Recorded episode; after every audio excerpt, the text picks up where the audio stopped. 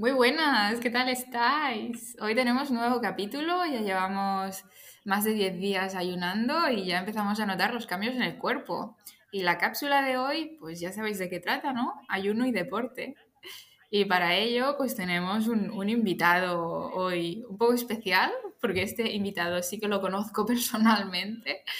Y bueno, y me ha costado mucho, mucho, mucho que se anime a hacer este podcast conmigo, pero ya lo tenemos aquí. Así que nada, bienvenido, Neville. ¿Qué tal, Buitaina? ¿Cómo estás? Eh, a ver, sí, es verdad, nos conocemos ya hace bastante ya, pero es mentira el hecho de que me que digas que me ha costado mucho. Bueno, a ver, mucho, mucho tampoco, pero un poco, un poco sí, tengo que reconocerlo porque no estoy muy acostumbrado a que me hagan entrevistas. Pero bueno, oye, hay que salir de la zona de confort y el hecho de que lo haga, pues ya me va, me va bien y así también entiendo que eh, todo lo que sea aportar a la comunidad, pues para mí perfecto, que por eso estoy aquí. Qué bien, pues me, me alegro que tomes esa postura. es verdad, exagerado un poco, pero, pero bueno, pues eso, Navi, vamos, vamos por, por faena. Eh, te tengo hoy aquí porque, bueno, eres especialista en, en entrenamiento personal, tienes formación en el tema y además, bueno, e-, es tu trabajo básicamente, por lo cual sé que todo lo que nos vas a decir y nos vas a aportar nos va a servir muchísimo a todos. Entonces voy allá. La primera pregunta, que es la que nos preguntamos todos siempre, es ¿cuándo tengo que hacer deporte? ¿Antes del ayuno? Ay, perdón, ¿antes de liftar o después de liftar? Vale, a ver, eh, aquí realmente depende del objetivo, ¿vale? Que tenga la persona, depende del nivel también y un poco del estilo de vida. Eh, entonces, depende del objetivo. Si realmente queremos ganar masa muscular, si el objetivo es ese, lo ideal realmente sería justo al romper el ayuno, pero con el estómago, eh, pero sin que el estómago esté lleno. Es decir, que rompamos el ayuno con algo ligerito, ¿vale? Que no nos hinchemos a comer y después eh, hacer el entrenamiento que pertoca y luego ya comer bien, ¿vale? Porque eh, si entrenamos con el estómago lleno, eh, estaremos muy pesados, ¿vale? Y realmente no, no es lo óptimo. ¿Qué pasa con esto? Que realmente si queremos ganar masa muscular es muy importante que tengamos energía para poder entrenar con una intensidad y un volumen adecuado, ¿vale? Porque ganar masa muscular no es fácil, requiere de, de, energía, ¿vale? Entonces, em, eso sería lo ideal. Para poderlo hacerlo así, eh, ya te digo, depende un poco del estilo de vida, pero si tú eres, eres capaz de estar en el gimnasio eh, justo a la hora de romper el ayuno, preparado y listo ya, eh, te comes, por ejemplo, un dátil, un plátano o algo así, rompes el, ayuno y te pones a, entrenar, ¿vale? También aquí destacar que el tiempo, claro, es, es reducido, eh, entendiendo que tenemos que rezar Charawi eh, y bueno, y cumplir con, las obligaciones, ¿no? Entonces el entrenamiento tiene que ser, em, bueno, justo de tiempo, ¿vale? entonces, aquí em, lo ideal, lo que yo recomiendo es a la hora de entrenar, em, utilizar, pues, por ejemplo, ¿no? Varias estrategias, pero utilizar series de antagonistas. ¿Qué significa esto? Pues juntar bloques, ¿vale? De dos ejercicios, por ejemplo, eh, y hacer una serie de un ejercicio, por ejemplo, eh, de empuje, ¿vale? Donde trabajaremos el pectoral, ¿ok? Y seguidamente hacer un ejercicio antagónico, que en este caso sería un remo, donde, donde trabajaríamos el dorsal, ¿vale? Cuando nosotros en el empuje, por ejemplo, activamos el, dorsal, el, pectoral, el dorsal se relaja, ¿vale? Es el antagonista del pectoral. Entonces, de esta manera lo que permite es que seamos más rápidos a la hora de entrar porque estamos solapando series, ¿vale? Diferentes ejercicios, en este caso antagónicos, y em, el descanso, bueno, será menor porque no requiere tanta energía, ¿vale? O sea, no nos, no nos fatigaremos tanto como si eh, hacemos o utilizamos dos ejercicios donde trabaja el mismo grupo muscular. Entonces, aquí, como recomendación, pues igual puedes hacer un entrenamiento de tres, cuatro bloques, eh, entendiendo que ya tenemos algo de energía, ¿vale? Eh, con dos ejercicios antagónicos, tres series, ¿vale? Eh, porque más igual ya se alarga demasiado el, entrenamiento, con un RIR a una intensidad, con un RIR 2-3, ¿vale? No sé si sabes lo que es el RIR, pero bueno, lo explico un poco. El RIR, por ejemplo, marca la intensidad, ¿vale? En este caso, un RIR 2-3 significa una intensidad altita, pero no tanto como un RIR 0 o 1, ¿vale? Entonces, ¿qué significa esto? Por ejemplo, si yo te digo hacer un ejercicio de 10 repeticiones, pues, de 10 repeticiones con RIR 3 significa que debes de utilizar un peso que te, te permita hacer 13 repeticiones hasta llegar al fallo, llegando al fallo, ¿vale? Pero me dejas 3 sin hacer para precisamente eso no llegar al fallo, ¿vale? Cuanto más alto es el RIR, menos, eh, menos intensidad, ¿vale? Menos intensidad, ¿de acuerdo? Cuanto más nos alejamos del RIR, eh, del, fallo, mm, menos intensidad, ¿vale? Entonces, a modo de descanso aquí, pues ya te digo, normalmente con estos ejercicios, solapando estos dos ejercicios, eh, el descanso es menor porque no hay tanta fatiga, ¿de acuerdo? Entonces, em, Vale, entonces, a ver, que yo entre el RIR y el SNAN me pierdo. Yo estoy aquí, una persona que hace deporte, cuando ve que, la balanza está cambiando mucho. A mí lo que me interesa saber es lo que has dicho, es que eh, lo mejor es que sea la hora de, romper el ayuno, ¿no? Para ganar masa algo bastante ligero. ¿Y para perder peso qué? Vale, ahora voy a eso, ¿vale? Entonces, eh, si, no, si no puedes a la hora de romper el ayuno eh, después, cuando a ti te vaya bien, ¿vale? O sea, depende del estilo de vida, ya te digo. O sea, hay personas que les va bien, en mi caso, entrenar cuanto antes, ¿vale? antes de ir a trabajar, pero así que aquí sí que tengo que regular bastante la intensidad y que la intensidad no sea muy alta, ¿vale? Y, en función un poco de eso. Hay personas, por ejemplo, que si entrenan por la mañana, pues luego se resienten eh, y tienen un trabajo bastante activo, pues no sería lo ideal. Pero si hay personas que, bueno, eh, tienen un trabajo que no es tan, tan activo y, y, lo pueden hacer así y luego no tienen, digamos, pues dolores de cabeza o similar, que eso también se produce al principio, ¿vale? Luego el cuerpo se adapta, pues no hay problema. Pero si lo puedes hacer justo después de trabajar, sin ir a casa, pues eh, perfecto también, porque si vamos a casa ya, eh, muchas veces nos, quedamos ahí y, la pereza ya es, es máxima. Entonces aquí va un poco según adherencia, según cómo le vaya a la, persona, si realmente no lo puede hacer al romper el ayuno y de la manera en la que, en la que lo digo, ¿vale? Entonces aquí lo ideal sería estar en, en superávit, obviamente, ¿vale? Superávit significa, pues, consumir más calorías de las que necesitas, ¿vale? Si el objetivo es ganar masa muscular, ¿vale? Ahora hablaremos de pérdida de grasa, pero para ganar masa muscular, pues, eh, el eh, superávit calórico tiene que estar entre un 15 o 20% de las calorías de mantenimiento. Y se tienen que calcular, o sea, las calorías que, que necesitas ingerir en este caso, pues habría que tener en cuenta pues tu estilo de vida también, si es sedentario o no, si trabajas en una oficina, eh, si eres, si trabajas, pues, yo que sé, la construcción, etcétera. Eh, y, los días que vas a entrenar también, ¿vale? Esto es importante. Vale, a ver, para la pérdida de grasa, eh, aquí obviamente, bueno, se trata de estar en, déficit calórico. Aquí es más fácil, ¿vale? Estar en, en, si queremos ganar masa muscular, tenemos que tener en cuenta también que la, tenemos que consumir eh, ingerir mucha comida, entonces es difícil llegar a esas kilocalorías, ¿vale? Esas calorías, eh, con el poco tiempo que tenemos. Entonces aquí habría que comer bastante y tirar de suplementos, de proteína, etcétera, ¿vale? Polvos puede ser porque entiendo que va a ser complicado llegar a, esas, a esos requerimientos. Entonces, para pérdida de grasa, pues aquí es más sencillo, ¿vale? Porque, bueno, se trataría en este caso, pues, eh, como digo, estar en, déficit calórico, un 15-20% de, las, calorías eh, por debajo de las de mantenimiento, ¿vale? Y aquí, pues bueno, sería un poco, eh, sí se puede entrenar antes, justo antes de romper el ayuno, ¿vale? es interesante porque así obligas al cuerpo a utilizar las grasas como sustrato energético, ¿vale? Porque hay menos reservas de glucógeno. Entonces aquí, para la pérdida de grasa, pues sería bastante recomendable, además que eh, aporta pues eh, muchos beneficios, ¿no? Eh, que el entrenamiento de por sí ya te los da, pero bueno, con una dieta, una nutrición adecuada y utilizando ayuno de manera regular, pues los beneficios son, son aún más, ¿no?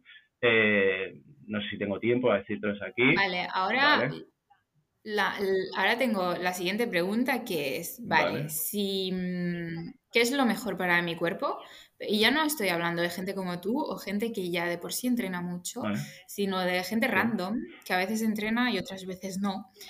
La cuestión es, si está ayunando, ¿qué, qué, qué ejercicios es mejor hacer? ¿Fuerza o cardio? Eh, vale, eh, yo siempre priorizo la fuerza, porque depende del, tipo de trabajo que hagas, la estructura del, trabajo, cómo mm, varíes lo que son las variables de entrenamiento, entre ellas la selección de ejercicios, la estructura del entrenamiento, ya puedes trabajar de manera cardiovascular, ¿vale? Pero en este caso que estamos ayunando, utilizar el, cardio es un poco bueno, y sobre todo en personas eh, principiantes, ¿vale? Que no lo van a tolerar. Y hay que tener en cuenta que lo más importante es la adherencia, ¿vale? O sea, que, la persona se sienta cómoda a la hora de ir a entrenar, ¿vale? Entonces, eh, priorizar el cardio, eh, priorizar el cardio ya de por sí no es una buena estrategia, el cardio es importante, es importante, pero lo que hay que priorizar es el entrenamiento de fuerza, ¿vale? Estés ayunando o no, eh, y bueno, para, tener todos los beneficios que realmente se necesitan para estar saludables y en,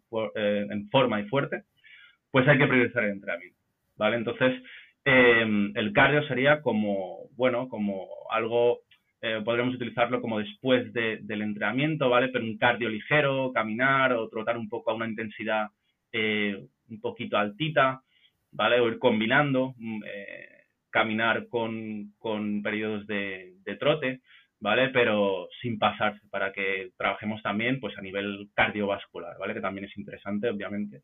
Pero priorizar el entrenamiento de fuerza, ¿ok? En este caso. Eh, eh, si quieres me puedo extender un poco más. Aquí pues yo diría que con el poco tiempo que tenemos y la energía eh, también que tenemos un poco escasa, pues priorizar ejercicios multiarticulares, ¿vale? Básicos. los, los multiarticulares y luego tenemos los, los accesorios analíticos, que los analíticos son aquellos ejercicios, por ejemplo, pues donde solo involucramos una articulación, como una extensión de codo, ¿vale? Un cool de bíceps, por ejemplo, una extensión de, codo en, trabajando en tríceps o, en ejercicios analíticos de hombro, ¿no? Elevaciones de hombro o en el caso del tren inferior, pues ejercicios de extensión de pierna, ¿vale? Pero ejercicios multiarticulares eh, que son los que eh, hay que priorizar realmente porque es un trabajo más funcional, ¿ok? Eh, pues serían pues sentadillas, variantes de, sentadillas, variantes de, de, de, press banca, empuje, ¿no? Horizontal, bueno, todos estos movimientos eh, que involucras pues más de una articulación en, el movimiento. ¿Me explico? Eh, y luego los accesorios, pues trabajarlos, eh, pues bueno, pues el ratio igual sería un 80% de los ejercicios que haces que sean multiarticulares y el resto pues accesorios, ¿vale? Y para principiantes... ¿Y aquí las series? ¿Cuántas series habría que hacer? Pues a ver, lo mínimo a la semana sería unas 10, 10 series por patrón de movimiento, poniendo como, ¿vale? Eh, a la semana, ¿eh? A la semana, ¿vale? Pero en este caso, estando en rama E, depende también mucho del nivel de, la persona, si realmente es principiante y es bastante random, pues, eh, no sé, igual 8. Al principio da igual, porque con lo, que, con lo poco que hagas ya vas a, mejorar, ¿vale? Lo difícil es, después, una vez ya hemos eh, conseguido progresar y a medida que vamos progresando más, las, es más difícil seguir progresando, ¿vale? Pero los principiantes mejoran muy rápido, entonces con un estímulo adecuado, pero que no sea eh, mucho, pues ya, ya van a, mejorar. Pero, a ver, hay que tener un, cierto conocimiento, ¿vale? Porque entrenar no, no, es solo ir al gimnasio y hacer o, imitar lo que hace la mayoría, ¿vale? Entonces, eh, hay que trabajar de manera inteligente, y, eh, bueno, trabajar de manera que haya un cierto equilibrio eh, en, grupos, en, los, en los diferentes grupos musculares a trabajar. ¿Me explico? Entonces, eh, bueno, entonces, bueno, hay, hay, que tener en cuenta eso. Entonces, em, para principiantes, utilizar ejercicios multiarticulares gasta bastante energía, gasta más que los accesorios, ¿vale? Entonces, aquí, en principiantes, yo recomendaría aumentar el uso de máquinas guiadas, ¿vale? Sobre todo por el tema de la adherencia, porque entiendo que al ser principiantes, además si no tienes muy buena técnica, el gasto es mayor, ¿vale? Además con fatiga o déficit calórico, pues hay mayor riesgo de, lesión también porque no se hace bien la técnica. Entonces aquí sería interesante priorizar primero eh, máquinas, podríamos también utilizar la regla del 80-20, ¿no? 80% máquinas y el resto pues eh, peso libre, ejercicios que les sean más, más sencillitos. Intermedios y avanzados, pues al, revés, o sea, utilizar más, utilizar más pesos libres y tal. Pero bueno, alguien que es intermedio avanzado ya sabe más o menos cómo entrenar y, qué es lo que le gusta y lo que le va bien. Así que, bueno, ahí a, a gusto de cada uno. Pero obviamente lo que es más funcional sería pues ejercicios multiarticulares y con, con peso libre. Ok. Pues muy interesante. Ya me he estado, ya me he imaginado y todo haciendo los entrenos. Haciendo los entrenos. Vale, ahora una, una cosa que se me olvidaba, aquí la intensidad, sobre todo si estás en, ayuno, eh, aumentarla. O sea, utilizar un RIR 3-4, ¿vale? Aumentar el RIR. Aquí la, la, intensidad que sea más bajita, ¿vale? No una intensidad tan alta, porque es que si no también, luego durante el día lo, lo vamos a, lo vamos a, a notar. ¿Ok? O sea, eso, es importante, regular la intensidad, porque no todo el mundo puede tolerar eh, una intensidad alta estando en ayuno, ¿vale? Entonces, eso, eso hay que tenerlo en cuenta.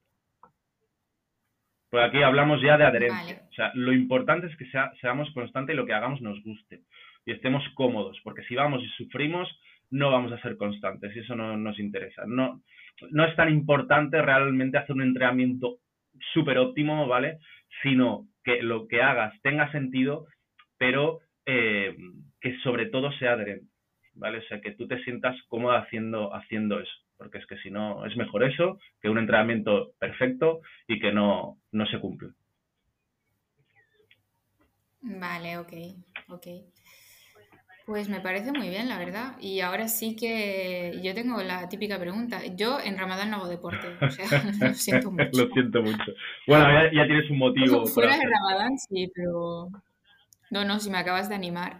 Pero justamente ahora mi, mi pregunta va relacionada con eso. O sea, ¿qué le pasa a mi cuerpo si no hago deporte mientras estoy ayunando? A ver, eh, realmente hay que entender que... Entiendo que pierdo músculo, ¿no? Sí, pierdes músculo, fuerza. Eh, a ver, lo que hay que tener en cuenta, ya te digo, o sea, si nosotros estamos entrenando, durante el año entrenamos bien y tal, em, no pasa nada. Eh, de hecho, es necesario, ¿no? A veces tomarte descansos, pero sí que es verdad que no sean más de 10 días, porque a partir de ahí ya sí que el cuerpo empieza a perder pues las adaptaciones que, que, está, que está teniendo, que, que, tiene. Entonces, por una parte está el eh, romper el ritmo ¿vale? de entrenamiento, porque ya sabemos que una vez dejamos de entrenar luego para ponernos otra vez es, complicado y, más en, Ramadán, si ya no disponemos de esa energía, pues imagínate, ¿no?